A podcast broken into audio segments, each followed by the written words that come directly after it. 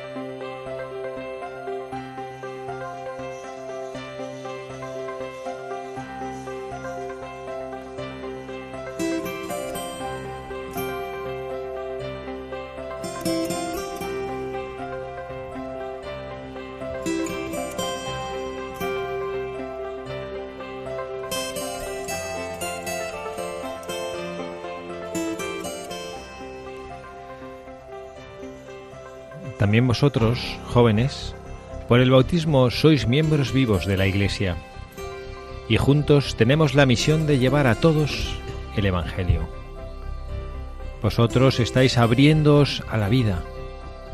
Crecer en la gracia de la fe, que se nos transmite en los sacramentos de la Iglesia, nos sumerge en una corriente de multitud de generaciones de testigos, donde la sabiduría del que tiene experiencia se convierte en testimonio y aliento para quien se abre al futuro, y la novedad de los jóvenes se convierte a su vez en apoyo y esperanza para quien está cerca de la meta de su camino. En la convivencia entre los hombres de distintas edades, la misión de la Iglesia construye puentes intergeneracionales en los cuales la fe en Dios y el amor al prójimo constituyen factores de unión profunda.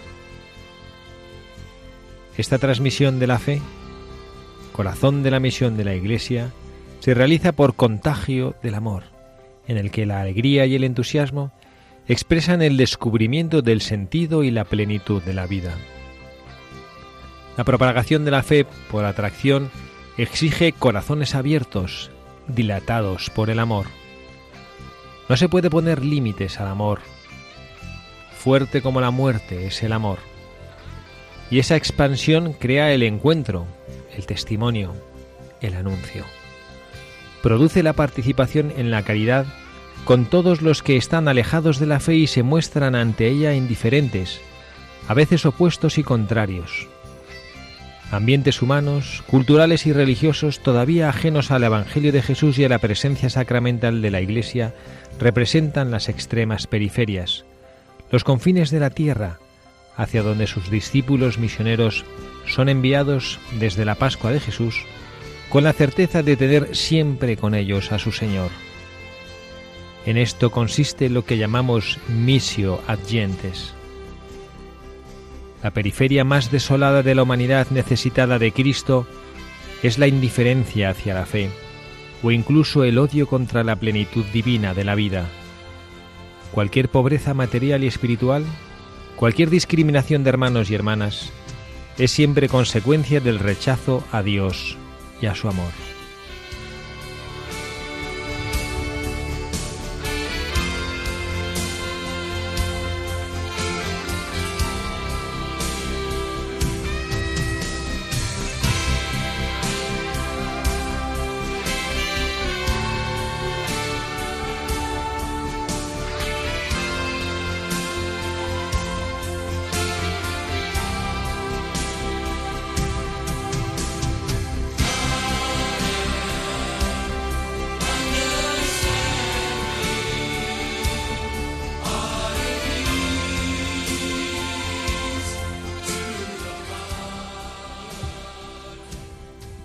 Tardes, queridos amigos, queridos buscadores de la verdad, en este nuevo programa, en esta tarde del sábado 21 de julio, en este sábado caluroso aquí en Madrid, en estos estudios centrales de Radio María, la radio de nuestra Madre la Virgen. Como siempre, en Buscadores de la Verdad queremos compartir con todos ustedes esta tarde, esta hora de radio, transmitiendo ese anhelo, ese anhelo que el Papa Francisco en el editorial de hoy nos ha compartido, ese anhelo de ser buscadores de la verdad y de ser testimonio también de la verdad. Lo hacemos como siempre con miembros del equipo y también con hoy personas invitadas al programa. Tenemos con nosotros a Oliva Andrada. Oliva, muy buenas tardes. Hola, buenas tardes, padre. Gracias por estar aquí. Sí, encantada. bueno, y preséntanos a ver a quién tenemos hoy con nosotros al estudio para que nuestros oyentes lo sepan. Tenemos bueno, en primer lugar, que no sé si, bueno, a lo mejor no sabes el nombre completo, Augusto Pereira. Sí, Augusto Pereira. Hola padre, buenas tardes. Augusto es el doctor Pereira, ¿eh? un doctor que ahora explicaremos a nuestros contertulios porque está aquí eh, Augusto en esta tarde, en este día que vamos a hablar de un tema particular, hablando de lo que es la transmisión de la fe hasta los confines de la tierra. Y también tenemos a... A un gran amigo, a Joaquín Ozores, que ha venido a acompañarnos también esta tarde. Hola. Que no es la, que no es la primera vez que está con nosotros. No, repito. Mm, y esperemos que no sea la última. Joaquín Azores, entre muchos títulos que tiene, el, que a mí más me gusta, que es el padre de Guille. Exactamente, padre de Guille y de otros cuatro. Y otros cuatro, pero Guille es el personaje number one. Totalmente. un rubio que levanta 60 centímetros del suelo y que es lo más a lo que hay, ¿no? Absolutamente. pues aquí estamos, queridos amigos, queriendo compartir este ratito de radio en Buscadores de la Verdad, en este espacio de reflexiones en voz alta, en el cual vamos a tratar, como siempre, de a través de personas que nos han precedido en el camino de la fe hacia el Padre, descubrir algunas actitudes, algunos aspectos con los cuales nosotros podemos, en esta búsqueda del Señor, que es la vida, en esto consiste la vida, desde que nacemos hasta que morimos, ir buscando al Señor, buscando encontrarnos con el Señor que es la fuente de la alegría. La fuente de la alegría es el encuentro con Jesucristo. Esto nos lo dice el Papa Francisco, lo hemos repetido ya más veces en la Evangelii Gaudium, esta exhortación apostólica, la alegría del Evangelio. Así nos lo dice el Papa, la alegría del Evangelio llena el corazón y la vida entera de los que se encuentran con Jesús. Yo creo que todos los que estamos aquí y todos los que hoy nos escuchan en esta tarde de radio desean que su vida esté llena de alegría.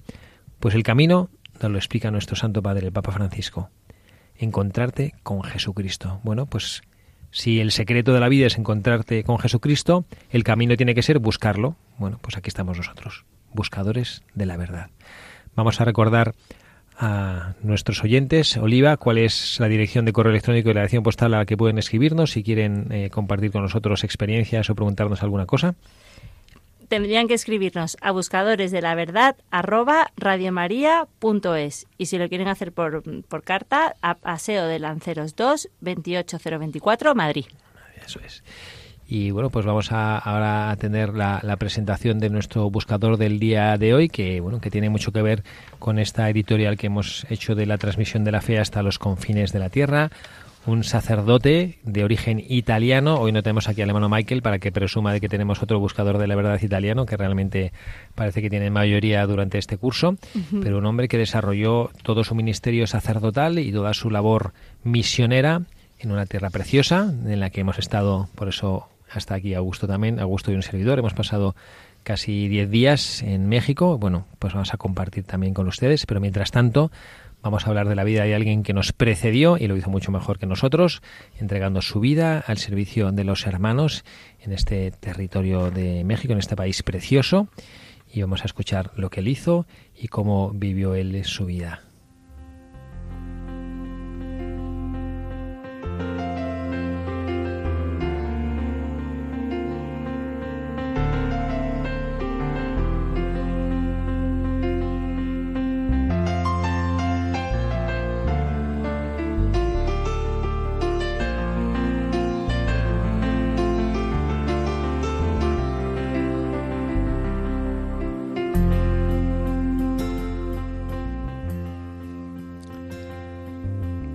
Cuando se tiene la oportunidad de viajar por carretera por el noroeste de México y aún llegar hasta Arizona o California en los Estados Unidos, sorprende e impresiona la inmensidad y la aridez de sus desiertos, lo escarpado de sus montañas y la enorme extensión de sus llanuras.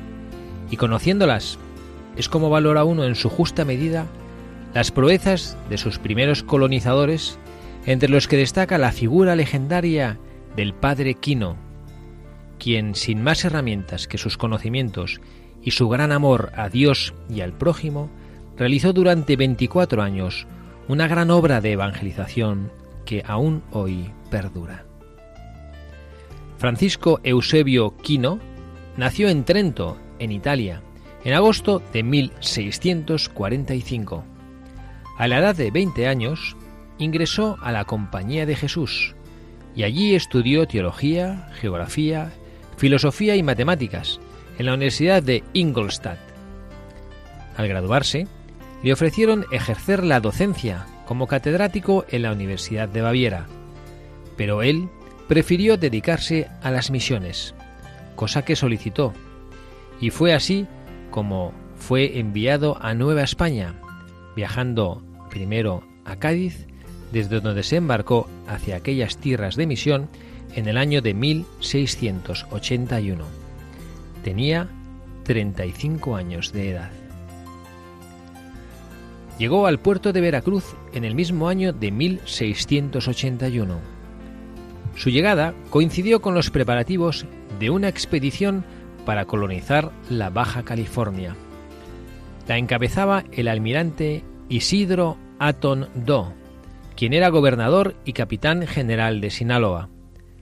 Los acompañaba un misionero de Yécora, don Matías Goñi, pero por falta de víveres y de coordinación con la nave capitana, debieron regresar a Sinaloa después de haber tocado lo que andando el tiempo se conocería como La Paz.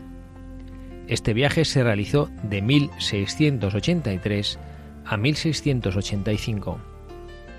A los seis meses de su regreso salieron nuevamente de viaje, reuniendo, ahora sí, suficientes provisiones. Fue entonces cuando fundaron las misiones de San Bruno y San Isidro. Este viaje permitiría al padre Quino hacer lo que él había deseado toda su vida, predicar entre gente que no conociera la fe católica.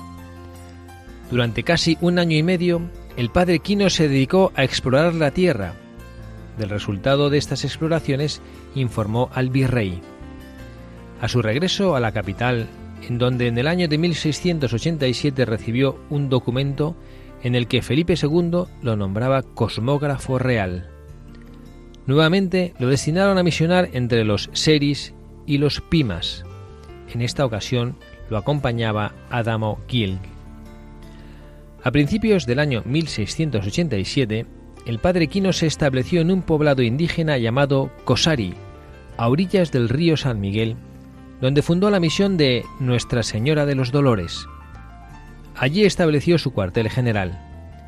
Desde aquella localidad desarrolló su obra creando una red de misiones que darían origen a las ciudades más importantes de la actualidad en aquella región.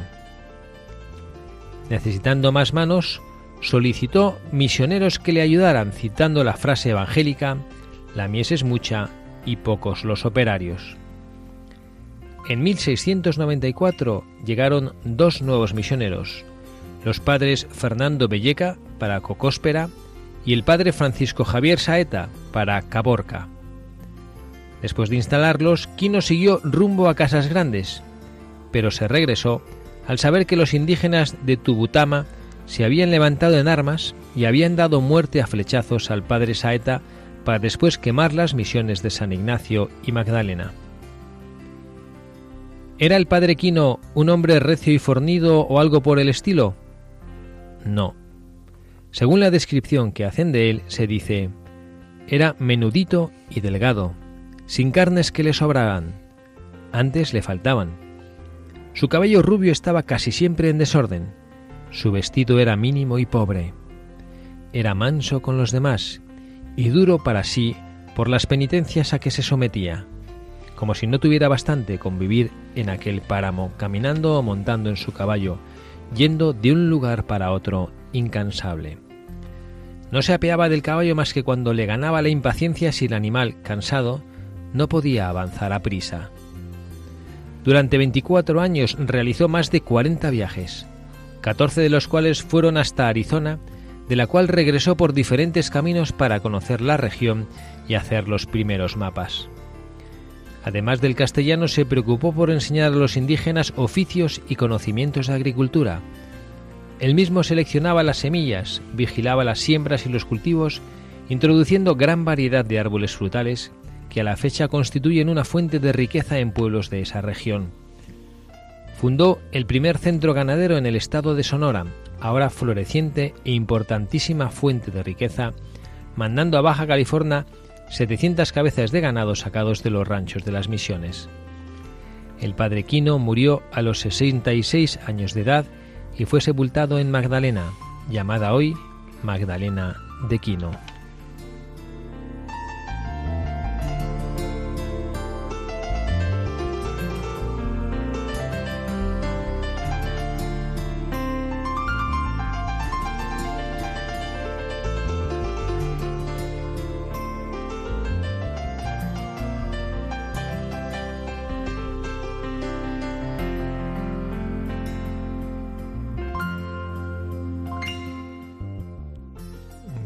Augusto, ¿qué te parece tú que acabas de llegar de México? ¿Qué te parece esta descripción de la labor del, misionero de las tierras mexicanas? Bueno, em, inicialmente me, hace recordar eh, muchas de las experiencias vividas. Además, yo tengo la suerte también de haber vivido en Arizona hace ya unos muchos años, ¿no? con lo cual, digamos que el territorio eh, lo conozco más o menos bien, ¿no? Y, bueno, eh, me, llama la atención que eh, después de tantos años, eh, pues estas descripciones no hayan variado tanto, ¿no? Es decir, que cuatro años, 400 años después, 500 años después, estemos todavía en un ambiente semejante, ¿no?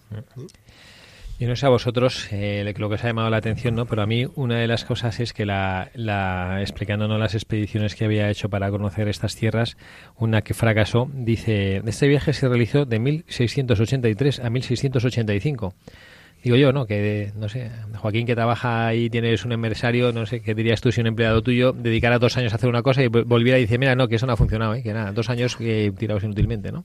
Pero efectivamente, teniendo en cuenta las dimensiones de aquella zona y, y al final lo, lo, duro de las condiciones, lo entiendes. Nosotros, bueno, yo también he tenido la suerte de, conocer, de hecho he, hecho, eh, he ido de Fénix a, Puerto Peñasco, es decir, desde Arizona hasta, hasta Sonora, hasta justo, digamos, ahí en el mar de Cortés arriba, y es espectacular. Y, te haces una idea de, primero, de la audacia y de la fortaleza de un misionero que es capaz de meterse en el desierto con todos los peligros que eso conlleva. Eh, y tener esa audacia y esa confianza en Dios de que eso, de que vas a poder hacer algo bueno ahí, porque cuando tú empiezas a andar kilómetros no ves nada. O sea, realmente tienes que tener mucha fe de pensar que vas a ser capaz de eh, influir en algo. Con lo cual, bueno, me, eso me ha sorprendido mucho. Digo, viéndolo ahora, como, dice, como dices, que no ha cambiado nada, te sorprende esa capacidad de lanzarse ahí.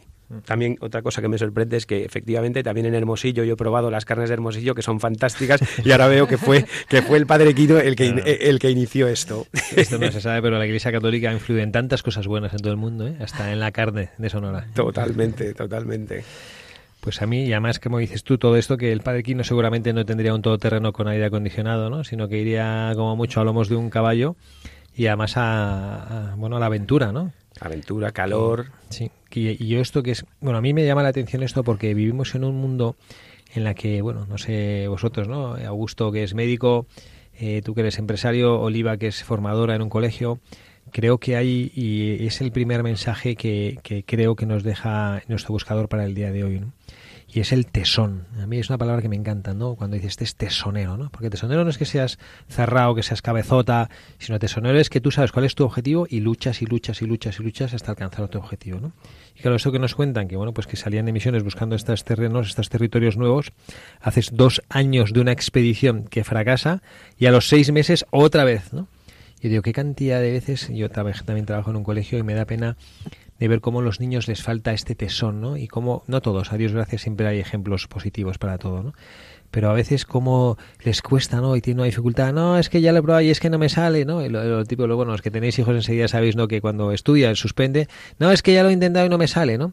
Y bueno, me parece que en nuestra vida cristiana es, es importante, ¿no? Ser, el, el saber ser tesoneros.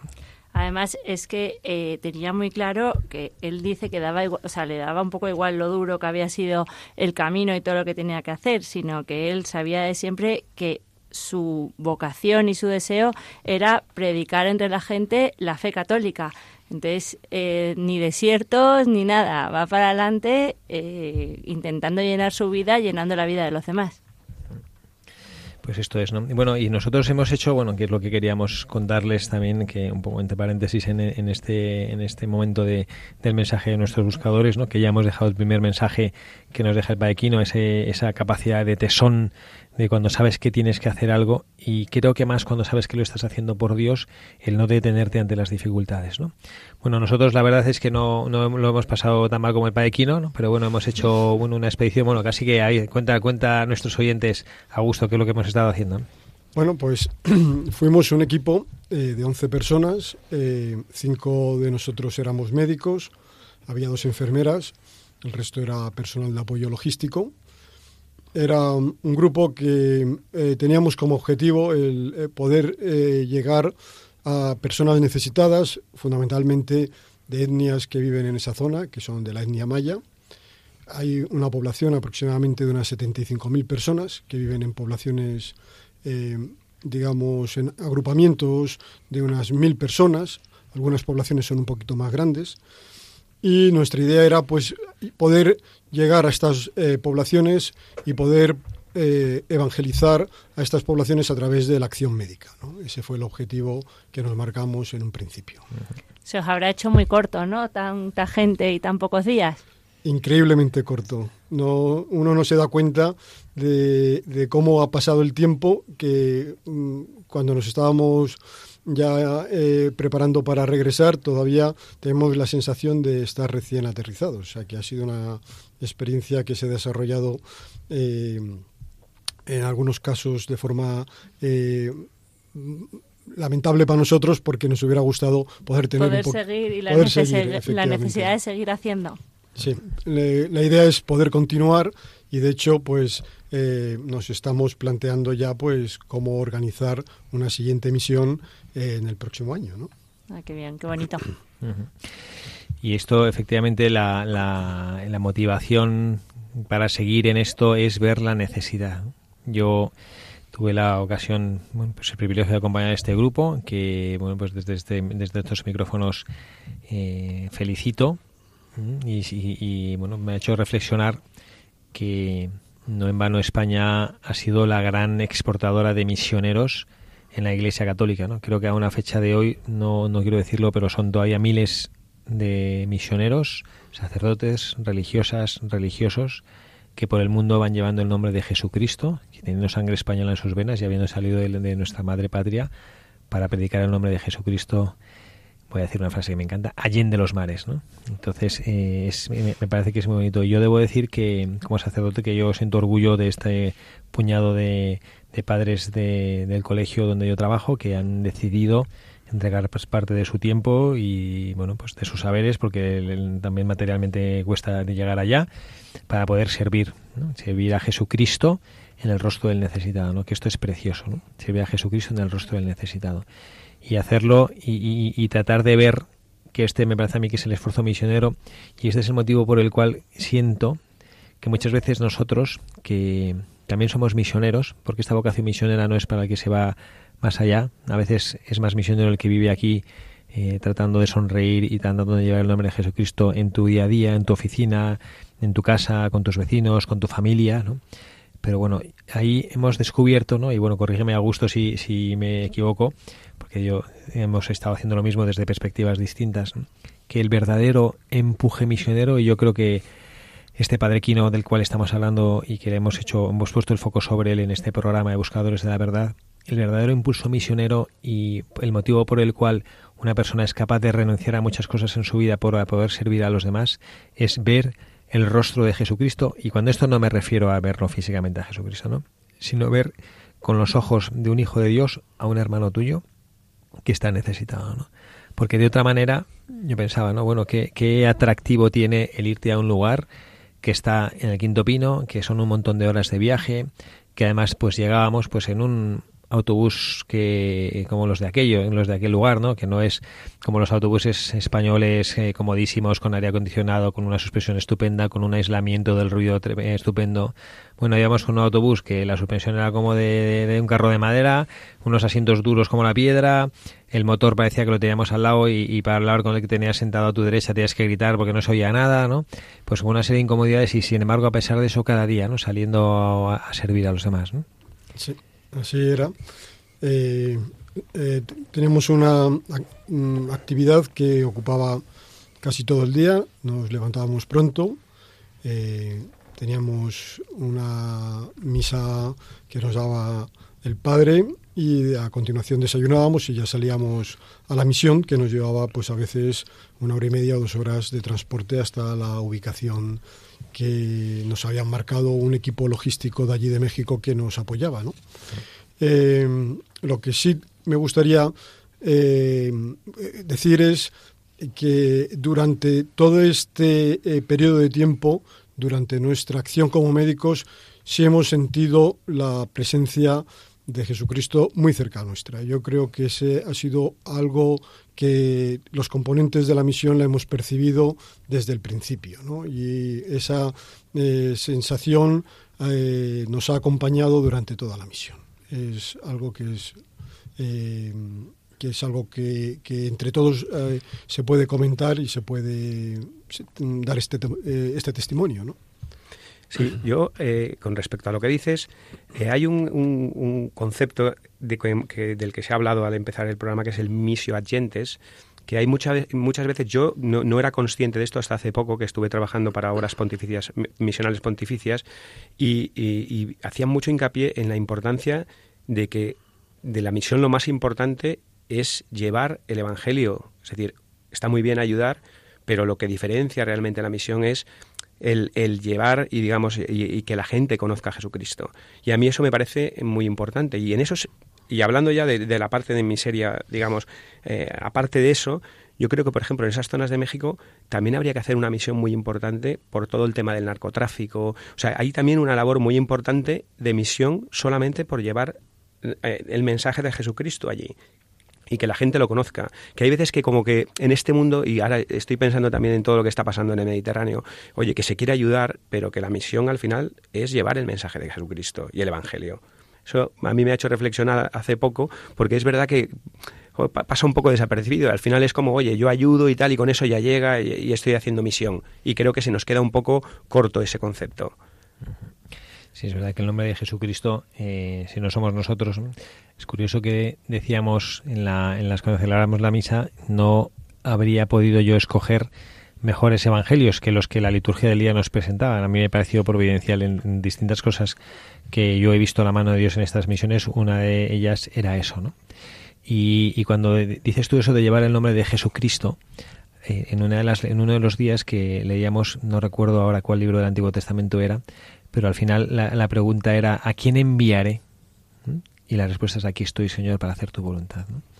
Y que es lo que, lo que Jesucristo después también cita, ¿no? Aquí estoy, ¿no? ¿A quién enviaré? Dios se pregunta, ¿a quién enviaré? Y creo que esto está en el corazón de la llamada que Dios nuestro Señor nos hace a cada uno de nosotros como bautizados, ¿no? El Papa Francisco, desde luego, en la, en la exhortación Evangelii Gaudium lo dice claramente, lo voy a leer textualmente. En todos los bautizados, desde el primero hasta el último, actúa la fuerza santificadora del Espíritu que impulsa a evangelizar. Es decir, que ninguno, a menos ninguno de los cuatro que estamos aquí, y vosotros tres no podéis decir, Padre, usted que es cura, dedíquese a evangelizar. Si vosotros estáis bautizados, aquí lo dice Jesucristo, en vosotros actúa la fuerza santificadora del Espíritu que impulsa a evangelizar. Y entonces, claro, muchas veces dice, ¿y qué pasa? Que Jesucristo es desconocido. ¿Y por qué es desconocido a Jesucristo? A veces preguntamos, pero Señor, ¿cómo es posible que la gente no te conozca? Pues la respuesta está que tú eres el que tienes que darlo a conocer, no el sacerdote. Nosotros lo pensamos, ha dicho Augusto muy bien, eran 75.000 personas en comunidades aproximadamente de mil. O sea que calcular, había alguna que tenía, la más grande tenía 3.000, a lo mejor alguna de 2.000, pero más o menos 75.000, pues 60 comunidades. 60 comunidades. O sea, que si este sacerdote, y además 60 comunidades que, que, están allá, y, bueno, ya lo he dicho, pero ¿sabéis cuántos sacerdotes atienden a 75.000? Uno. Wow. Un sacerdote. El pueblo en la cabecera municipal se llamaba Calar y había un sacerdote para atender a 75.000. Esto es evidente que un sacerdote solo no puede llevar el nombre de Jesucristo a 75.000. O sea, es que él, y además ya lo experimentamos nosotros, porque vamos, la, la comunidad más lejana a la que fuimos se llamaba Zamora, Zamora en México, eh, pues mm, no creo que fuera más de 90 kilómetros o así, pero esas carreteras, que eran todas carreteras asfaltadas con sus agujeros y todo, pero carreteras asfaltadas, tardamos una hora y media en llegar. O sea que haces de promedio 60 kilómetros por hora. Claro, pues este sacerdote haciéndose tres, cuatro horas de coche diarios, durante dos meses podría haber una vez cada comunidad de mil. Una vez, unas horas. Pone que esté diez horas, pues tendría que ver 100 personas por hora para poder saludarles o mirarles a los ojos y decirles buenos días, ¿no? Entonces, ¿dónde recae esta responsabilidad? Pues en, los, cristianos, en los que nosotros, en los que nos, en lo en que nosotros nos creamos de verdad esta realidad de que yo soy depósito de esta responsabilidad evangelizadora, ¿no? En nombre de Jesucristo, ¿no? Eh, no, lo que yo quería aportar es que es impresionante además luego no solo lo que te provoca a ti cuando consigues que una persona eh, llegue a conocer la fe católica o le estés enseñando a Jesucristo, sino también lo que provocas en la persona de enfrente. O sea, yo hay veces que, que me imagino eh, pues a Jesucristo cuando vivía en su época, la gente que iba convirtiéndose alrededor suyo, la satisfacción que él debe, debía de sentir, ¿no? Y, y, la felicidad interna de decir, qué maravilla que otro ha llegado, otro ha llegado a mí. Y poder hacer eso como persona bautizada y como consciente de la necesidad que tiene la sociedad hoy en día, provocar eso en otra persona es una satisfacción mucho más grande que la que, se lleva cualquiera. Sí. Vamos a hacer vamos a poner, que Augusto no lo sabe que Augusto la primera vez que viene, pero normalmente a pintar el programa ponemos una canción que nos sirva como oración y reflexión, ¿no? Vamos a ponerla ahora y después voy a explicar, vamos a escuchar la letra, es una canción que parece así un poquito aguerrida, ¿no? Y tiene su razón de ser. Vamos a, vamos a ponerla y ahora yo eh, voy a explicar después de ponerla porque, bueno, porque la he escogido para nuestro programa del día de hoy. Se escucha en la faz de la tierra y en todo lugar. Los prestos guerreros empuñan su espada y se enlistan para pelear. Para eso han sido entrenados, defenderán la verdad y no les será arrebatado el fuego que en su sangre está. Viva Cristo Rey, viva Cristo Rey, de guerra que enciende la tierra. Viva Cristo Rey, nuestro soberano Señor, nuestro capitán y campeón. Pelear por él es todo un honor. Sabemos que esta batalla no es fácil y muchos se acobardarán. Y bajo los dardos de nuestro enemigo, sin duda perecerán. Yo tendré mi espada en alto, como la usa mi Señor. A él nada lo ha derrotado, su fuerza es la de Dios. Viva Cristo Rey, viva Cristo Rey. El grito de guerra que enciende la tierra. Viva Cristo Rey, nuestro soberano Señor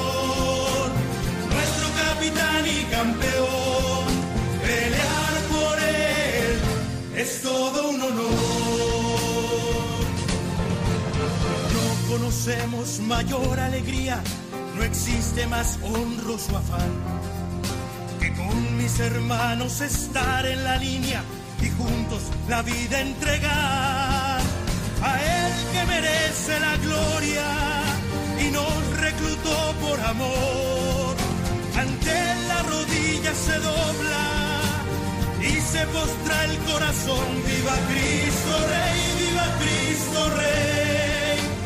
Grito de guerra que enciende la tierra. Viva Cristo Rey, nuestro soberano Señor, nuestro capitán y campeón. Pelear por él es todo un honor. Viva Cristo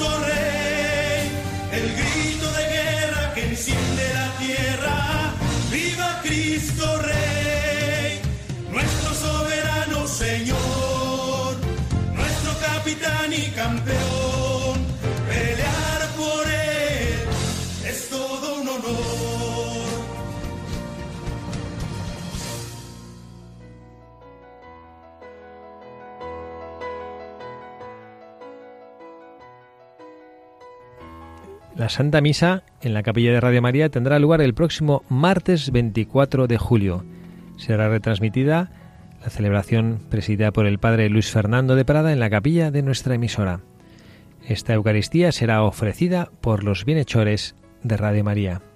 Podéis seguir las imágenes de esta celebración en la web de Radio María, uniéndonos todos en oración por los bienhechores y por todos los que hacen posible que la tarea evangelizadora de la radio siga adelante. Y también queríamos compartir con ustedes una segunda noticia de nuestra radio y es el Encuentro Mundial de las Familias en Dublín. Este año la sede elegida por el Papa Francisco será Dublín, en Irlanda. Este evento internacional se realiza cada tres años y congrega a familias de todo el mundo. Radio María estará presente para retransmitir los momentos centrales del encuentro en los que participará el Papa Francisco. El Festival de las Familias en Crook Park el sábado 25 de agosto a las 18.45 y la Santa Misa al aire libre en Phoenix Park el domingo 26 de agosto a las 2 de la tarde. Y ahora pues quería explicar por qué hemos escogido esta canción. que no es tanto oración, ¿no? que bueno pues hacía este grito de, de Viva Cristo Rey, la hemos escogido porque representa una canción en la cual se habla pues de aquella gesta de los cristianos que en el siglo pasado lucharon por defender su fe y por defender la práctica de su fe, precisamente en las, en las tierras de México. ¿no? Pero no lo hemos escogido para hablar de este episodio, sino para bueno, compartir. Yo lo he escogido porque es una experiencia personal que quería eh, compartir con nuestros oyentes. ¿no? Yo eh, este lunes, cuando volvíamos de México, pues volvía, la verdad, con una mezcla de sentimientos eh, que no, no, sabría bien cómo explicar, ¿no? Por un lado volvía feliz porque disfruté muchísimo con el grupo de misioneros que habíamos estado, porque pasamos momentos preciosos, momentos de entrega, momentos difíciles, momentos alegres, momentos de reírnos, de convivir, de comer juntos, de cenar juntos, ¿no? Pero luego también traía en el corazón pues esa especie de inquietud que no, que no sabría yo bien cómo explicar, ¿no? De inquietud por, por ver toda la miseria que había ahí y que en el fondo mm, me daba cuenta que no que yo no había aportado nada ¿no? se me hacían muy presentes esas palabras de la madre Teresa de Calcuta cuando le achacaban que todo eso que hacía no servía para nada decía bueno yo sé que lo que hago es una gota en el océano pero que sin mi gota el océano sería distinto ¿no?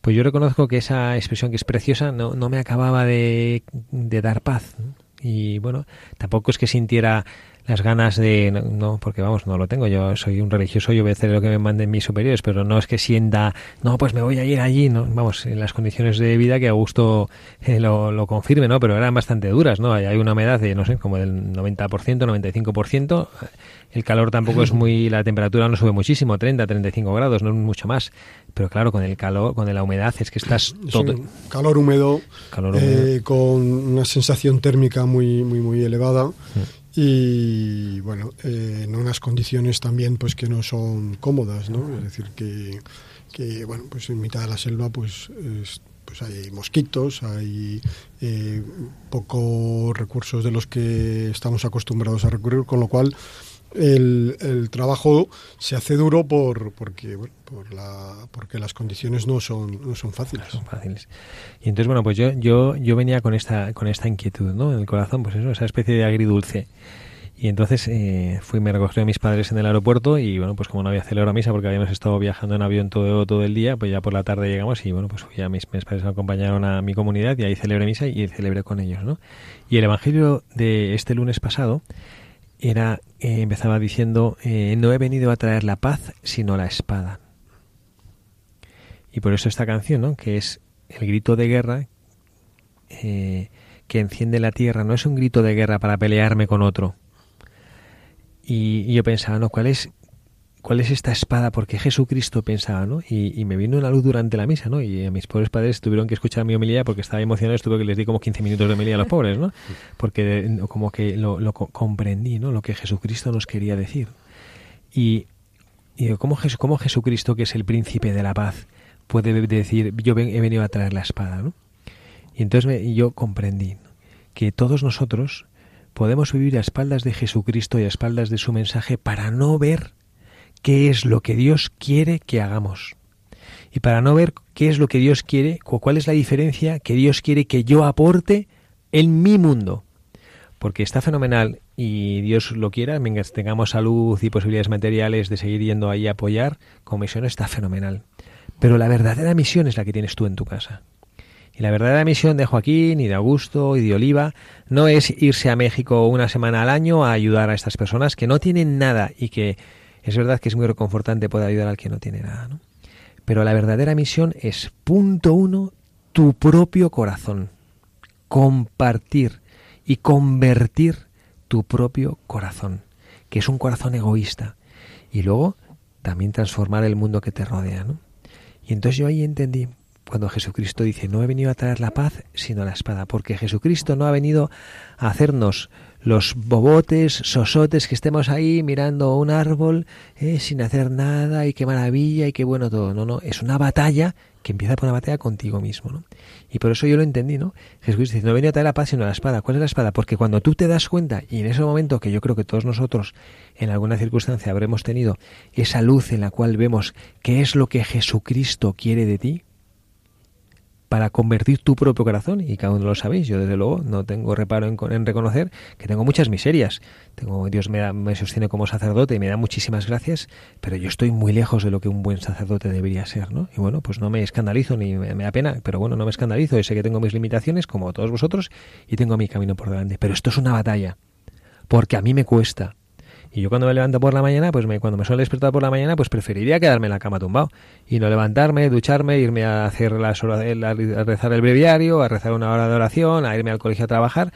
Pues no, esto no me sale solo. ¡Ay, qué alegría! Pues no. Y entonces esto es una batalla, ¿no? Y por eso, viva Cristo Rey, y Cristo Rey es el grito de guerra, pero no una guerra con el lado, no voy a coger un palo para pegarla, es una guerra conmigo mismo. Y por eso Jesucristo cuando dice no he venido a dar la pasión de la espada, porque la espada es que el Señor te ha hecho ver qué es lo que espera de ti. Y desde ese momento no puedes no tener una batalla contigo mismo. No significa que no tengas paz, porque el Señor también ha venido a darnos y nos llena de paz el saber que estamos combatiendo el buen combate. Esto es lo que dice San Pablo cuando habla del final de su vida. He combatido el buen combate. No dice, he vivido una vida de rositas estupenda. Dice, he combatido el buen combate. Es decir, que el cristiano tiene que luchar. Y por eso hemos puesto esta canción.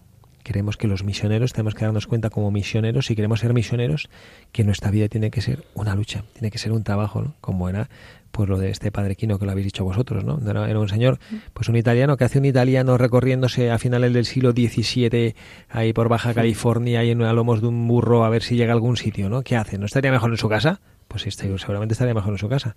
Pero es que en su casa es la paz. Y lo que el padre, el padre con mayúsculas, Dios nos ha pedido es que se meta en jaleos para predicar el nombre de Jesucristo, ¿no? Bueno, pues esta es un poco larga la explicación de porque os hemos puesto a nuestros a nuestros oyentes de Buscadores de la Verdad porque os hemos puesto esta canción ¿eh? del grito de guerra que enciende la tierra ¿no? ¿y cuál es el grito? Viva Cristo Rey. que viva en primer lugar en tu corazón y cuando reine Jesucristo en tu corazón pues venga a transmitirlo a los demás. A mí eso me parece, padre, la misión más difícil. Estar siempre sembrando amor y alegría con lo que te rodea. Esa misión me parece no contestarle mal a tus hijos, no mandar a la porra a tu jefe, no decir a tu marido que lo que sea. Esa misión doméstica de familia es la que me parece más complicada, que es la que dura siempre, la del día a día, no la de una semana o 10 días o 15 días o 20 o los que sean de irse fuera a cumplir y volver, sino el día a día. Pues esta es la misión a la que, bueno, esta se llama, ¿no? ¿cuál es más dura, Augusto? ¿Cuál es más dura, la de México o esta? O la de Niña son, de leche. Son ambas duras, lo que pasa que una es más corta que la otra, nada más. Sí, pero yo estoy de acuerdo con Oliva que al final el, el tener, digamos, o sea, que el cristiano, la forma que tiene de influir es siendo un ejemplo. Y un ejemplo que yo creo que el Papa Francisco lo dice muchas veces es, oye, un ejemplo de alegría es un ejemplo atrayente. Con lo cual, en la medida que estás, digamos, trasladando un poco paz, alegría, al final te conviertes en algo atractivo que la gente pregunta y dirá, oye, ¿por qué es una persona así? ¿Vale? Y en eso creo que efectivamente la misión tenemos los cristianos un poco la tentación de, de, sentirnos cómodos en nuestros entornos más, digamos, como más afines a nosotros.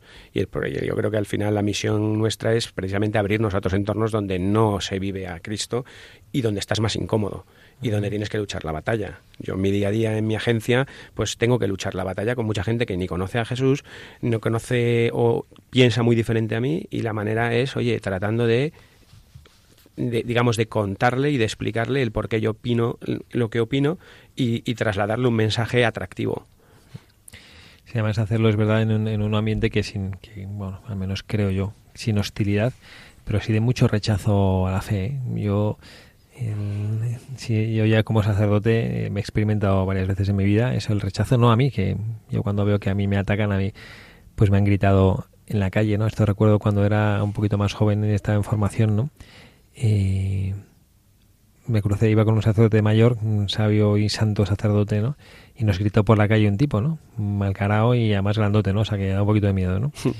y, y el, claro, yo me puse así un poco tenso como diciendo, ay, a mí que me va... Y me acuerdo que me decía este sacerdote, me agarra así como por el brazo y me dice, hermano, no le están insultando a usted, que no le conoce nada, están insultando a Jesucristo, ¿no? Y, yo no sé si esto me dio más paz o me dio más rabia todavía, ¿no? Que me digo, pues es verdad, si usted no sabe ni quién soy yo, ¿no? Pero luego me dio más rabia pensar, ¿y, a cuento de que insulta este a Jesucristo, ¿no? ¿A cuento de que tiene que insultar a mi Señor, ¿no?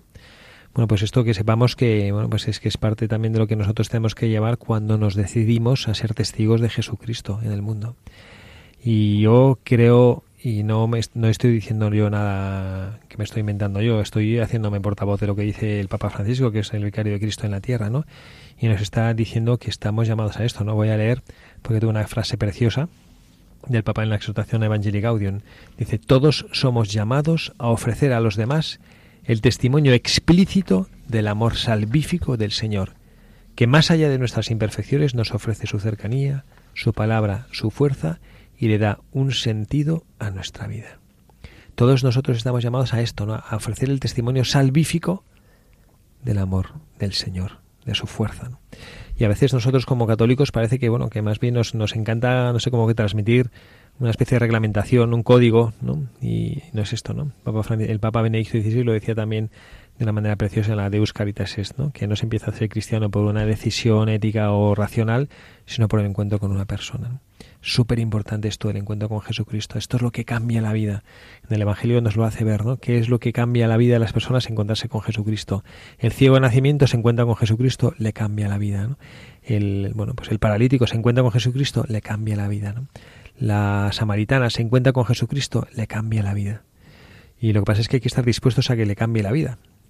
También hemos leído recientemente el pasaje de la hemorroísa en la Santa Misa y cómo eh, a Jesucristo había un montón de gente que le estaba tocando y le estaba apretando, pero hay una que se acerca con fe y le toca y queda curada. El encuentro con Jesucristo te cambia la vida, sí, pero tienes que estar dispuesto a que esa vida te cambie. Tienes que estar abierto y tu corazón y tu fe tienen que estar abiertos a que esta vida cambie, ¿no? Porque si no, bueno, pues efectivamente sí, tú, podrás tener una experiencia estupenda, podrás, pero, pero no, no te cambia, ¿no? Y, esta y ojalá que nosotros eh, eh, deseemos y hablaba también Joaquín de esa, de esa misión adyentes que él había comprendido no nos falta comprender que como católicos estamos llamados a esto. Me parece que no somos profunda y genuinamente hijos de Dios si no experimentamos la, la, la, inquietud. Tampoco digo que tengamos que dejarlo todo y solo Dios algunos llamará para dejarlo todo y seguirle, y bueno, esperamos, ¿no? Que, y sobre todo si eres un joven el que está escuchando esto y sientas que Dios te está tocando el corazón para seguirle y entregarle eh, tu vida, no dudes que es lo mejor que puedes hacer, ¿no? Pero esto es verdad que no le pasa a todo el mundo, ¿no? Pero sí a todos nosotros, sin que tengamos que entregar toda nuestra vida, el Señor nos está llamando a que demos testimonio de nuestra fe. Esto no se hace solo.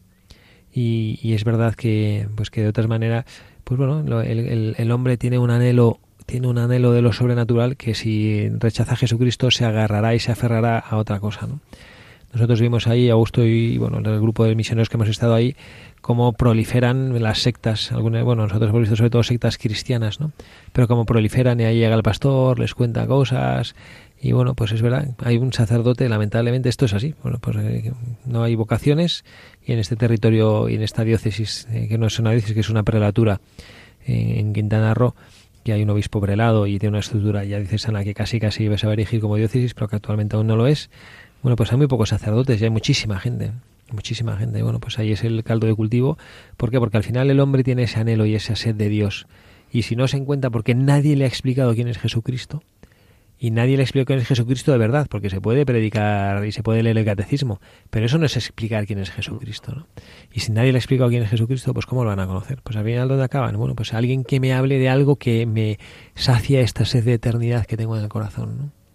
y también es verdad que hay gente muy buena, ¿no? Yo estuve hablando con un señor Uco que no se confesó porque como no era católico no, no quería recibir la solución, pero quería, como dicen en México, platicar. Yo quiero platicar con el, con el padrecito pues me contaba, bueno, pues que había tenido una vida y una serie de dificultades porque este pobre era un borracho, bebedor, drogadicto y todo, y el que le había sacado todo eso era el pastor de la, o sea que tampoco hay que pensar que estos pastores de la secta son todos seres malignos, eh, demoníacos, no, no, pues gente bueno, pues que tiene su, bueno, pues que sienten también una cierta llamada y también una semilla, alguna semilla de verdad ¿no? porque en el fondo reconocen a Jesucristo no bajo la no bajo la figura con la cual él ha querido ser manifestada y no no la figura real que él tiene pero bueno, también reconoce un poco esa figura de Jesucristo no bueno, pues vamos a seguir porque ya nos quedan poquísimos minutos y me gustaría tener la, el último mensaje, que esto lo hemos dicho también alguna vez, ¿no? Y es una pregunta que hace cuando hemos leído la biografía del Padre Quino, era el padre Quino un hombre recio y fornido, así tipo Joaquín Ozores, ¿no? Como un fuerte y una especie de, Conan el bárbaro, así, ¿no?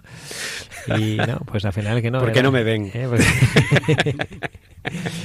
era un tirillas como el padre Javier, ¿no? Era, un tirillas, no, un, hombre, ¿no? Y a mí esto también me, también me gusta, me gusta para no, para quitar esta especie de imagen que no es buena del superhéroe misionero, ¿no? El misionero es esta especie de mezcla de Superman, Spiderman, la madre de Teresa de Calcuta, eh, y no, pues este era un pobrecillo, ¿no?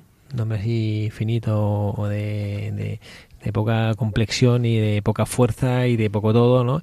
Y, que, a pesar de eso conquistaba a la gente, a pesar de su físico, que no... No, porque él, él, sabía que su fuerza, y esto lo, y esto lo hemos visto, ¿no? En la... después de estar ahí casi, bueno, realmente hemos hecho de misión, al final entre la ida, la vuelta, los viajes y demás, de misión, misión de los nueve días que hemos estado han sido cinco, la mitad más, cinco días.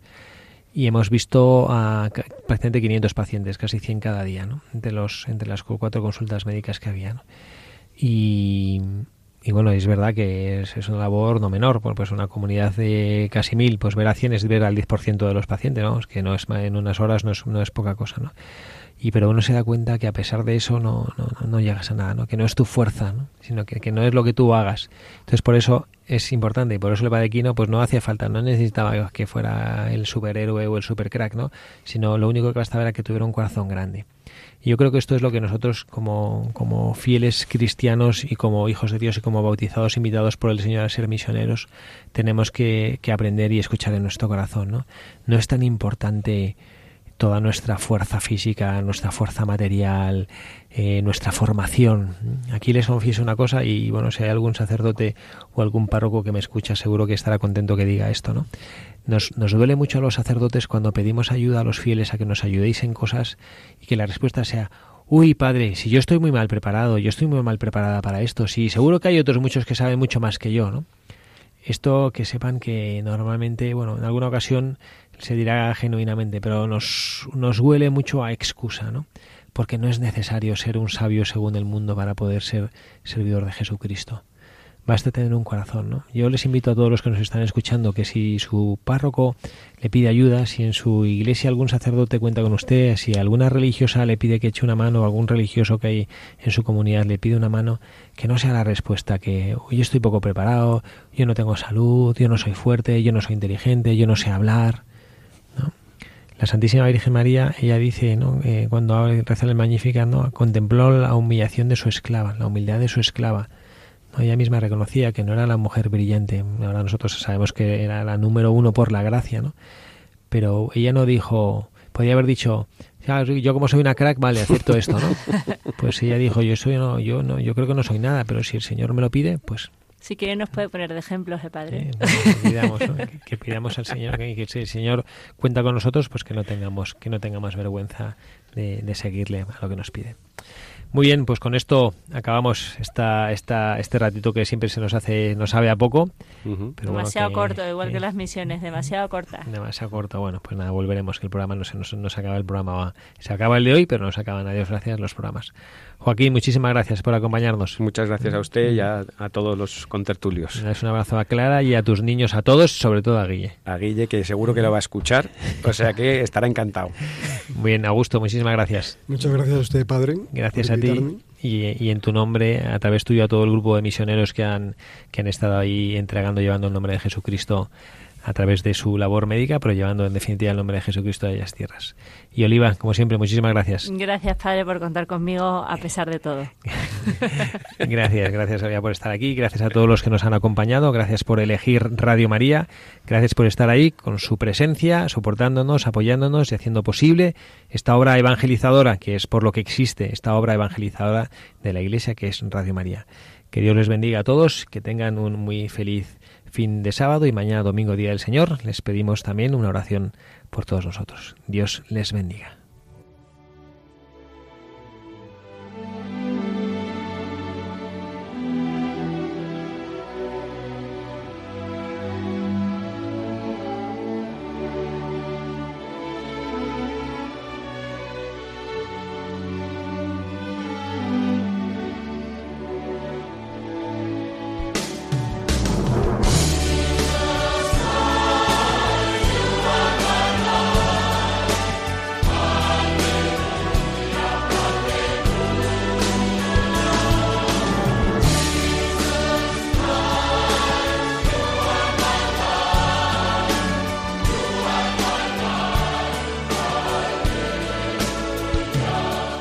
han escuchado Buscadores de la Verdad